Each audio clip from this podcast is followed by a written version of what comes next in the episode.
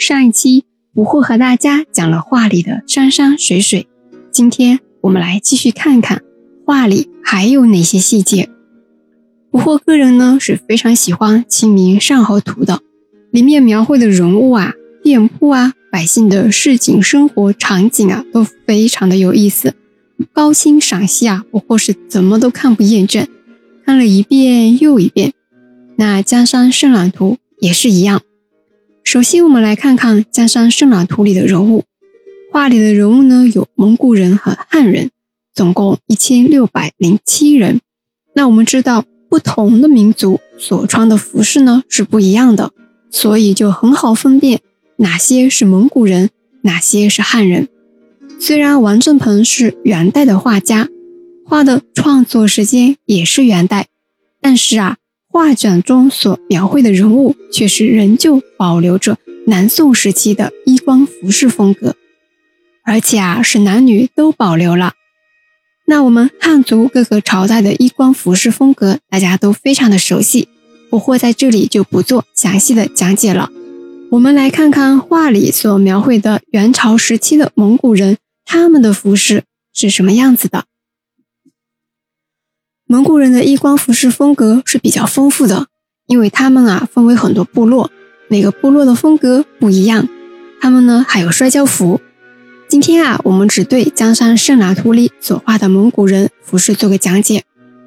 那我们都知道，蒙古族是北方的一个游牧民族，他们是经常需要在野外游牧的。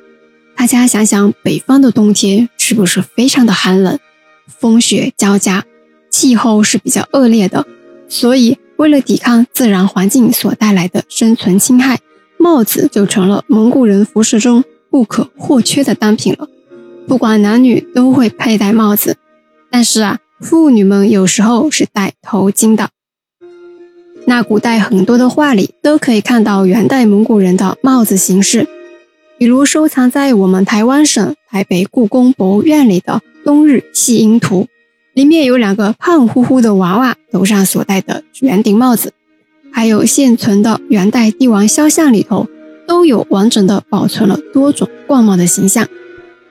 那我们来看看《江山圣览图》里蒙古人的帽子样式是什么样子的呢？画卷中啊出现了护斗帽。那什么是护斗呢？护斗就是一种取水灌田用的旧式汉族农具，就是舀水用的一个工具。用藤和草编织而成，因为这个蒙古人他们自己文化里的这种帽子样式啊，与我们的护斗十分相似，所以呢，我们汉人就称呼这个帽子为护斗帽。那画中还出现了另外一种帽子——达帽，是一个骑马的男子戴着的。什么是达帽呢？达帽就是伯离帽，达帽是俗称，伯离帽在蒙古人那里。非常受欢迎。我们今天去看元朝的帝王画像，元朝第八位皇帝元文宗的画像，他所戴的就是玻璃帽。说完了人，我们来说说小动物们。画里出现了牲畜共一百零八头，鸟儿共八十七只。里面的动物有典型的南方动物，比如水牛和山羊。现在水牛的数量已经非常少了，我们很少可以见到了。像分布于菲律宾明都洛岛的明都洛水牛，仅存大概两百头的样子。因为我们人类的傲慢与无知，我们对水牛经过了一个很长期的人为狩猎，加上我们不断的开发土地，导致水牛的栖息地大量的丧失。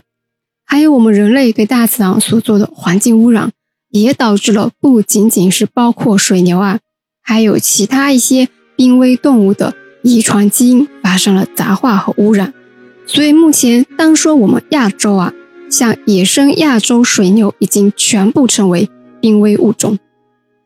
水牛呢是捕获比较喜欢的一个动物，可可爱爱的。有兴趣的朋友可以去找图片看一看。有一种水牛的牛角是两边弯曲，然后额头的牛角这里特别像中分的日本女孩那种传统发型那样的，特别可爱。那山羊呢？大家比较熟悉，也非常的可爱。现在也能见到。我们中国啊，饲养山羊的历史非常的久了。根据相关史料的文字记载，我们在夏商时代啊就已经开始呢饲养羊了。而且我们的羊品种还很丰富。那羊家族里的任何一个品种的羊都超级可爱，尤其是现在的网红羊晕倒羊。不过呢，建议大家有兴趣可以去搜一搜晕倒羊，然后再回来看看我们古画里面可可爱爱的山羊。好啦，今天呢就和大家讲解到这里，下一期我会和大家讲讲画里的建筑和店铺的一些细节。我们下期见。